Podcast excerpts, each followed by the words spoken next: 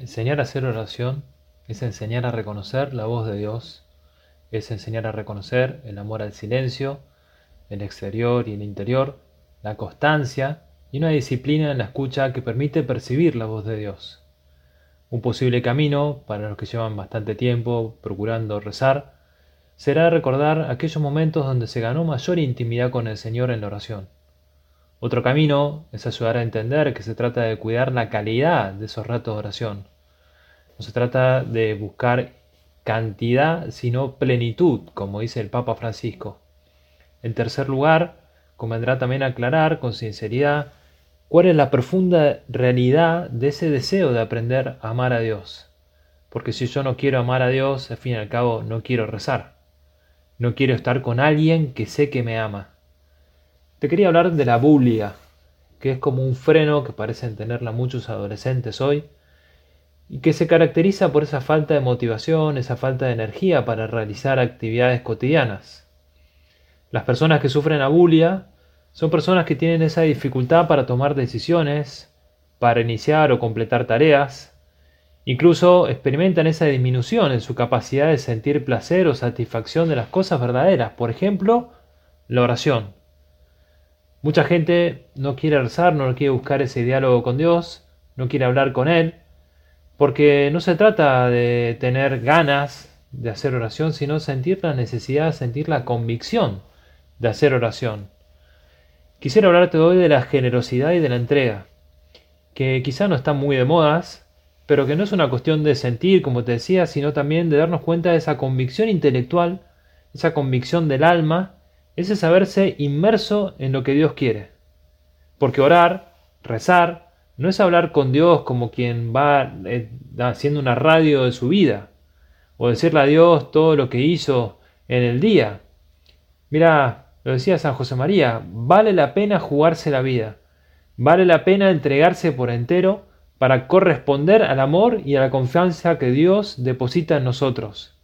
Y está claro, él espera que le contemos qué hicimos o por qué nos jugamos la vida o por qué nos entregamos por entero. Y no es un sentimentalismo, unas buenas disposiciones, un momento emotivo de nuestra entrega, sino como lo dice Jesús, si me aman, cumplan mis mandamientos. Y el amor de Dios tiene que marcar el camino de tu vida, tiene que marcar tus decisiones, tu libertad, tu encuentro con Él, tus ratos de oración. Y para nosotros ese cumpla mis mandamientos consiste en esto, en ir a pleno a lo que Dios quiere, comenzando y recomenzando, con esa ilusión de ser muy fuertes también en las convicciones, siendo muy generosos. Y no importa la edad, no importa la salud, no importa las condiciones externas, ciertamente se trata de algo arduo, elevado, decía San José María, pero no podemos perder de vista que el santo no nace, el santo se forja en el continuo juego de la gracia y de la correspondencia humana. El santo se hace. Pensemos si también en nuestro trabajo, en nuestro estudio, ya estamos terminando el año en el hemisferio norte y a la vez acá en el hemisferio sur estamos en plenos exámenes.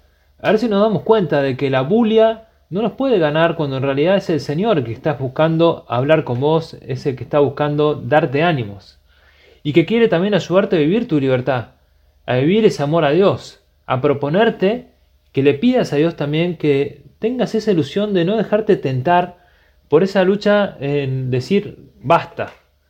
No, Señor, ayúdanos a que resulte fácil ese amor, ayúdanos también a darte esas satisfacciones buenas en nuestros ratos de oración.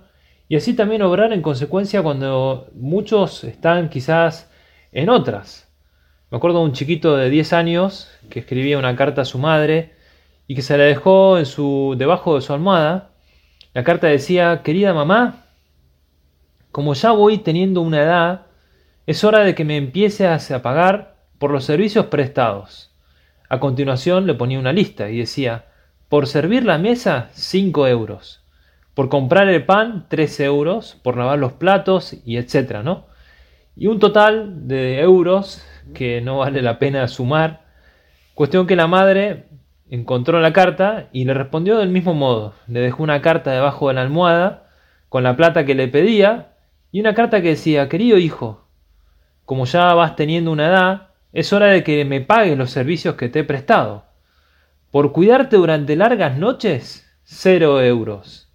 Por darte de comer, cero euros. Por llevarte al colegio, cero euros. Y continuaba la lista de cosas que le debía. Y al final ponía total, cero euros. A veces nosotros vamos como mostrando medallas, lo mucho que hacemos, lo mucho que podemos hacer. Mira, la generosidad la hacemos por amor a Dios. Vamos a ver si también le decimos que sí al Señor. Porque la bulia, como te decía al principio, es un concepto que trata de falta de energía, falta de voluntad, falta de deseo. Te recomiendo que acudas a María. Ella fue la mujer del sí. Ella fue la que supo dar luz a su vida, la llena de gracia. Y como decía Benedicto XVI, no nos encerremos al sol, no nos encerremos a la luz. Si uno está con las persianas bajas, claro, no pasa la luz. Pero si uno abre la ventana, si levanta las persianas, entra toda la luz. A ver si nosotros también sabemos decir que sí y decir que sí sin tener miedo, aunque a veces tengamos que sufrir un poco, aunque a veces la generosidad implique decisiones difíciles. Y así podremos entender también el ejemplo de María, nuestra madre, que también ella confía en Dios y deja obrar a Dios.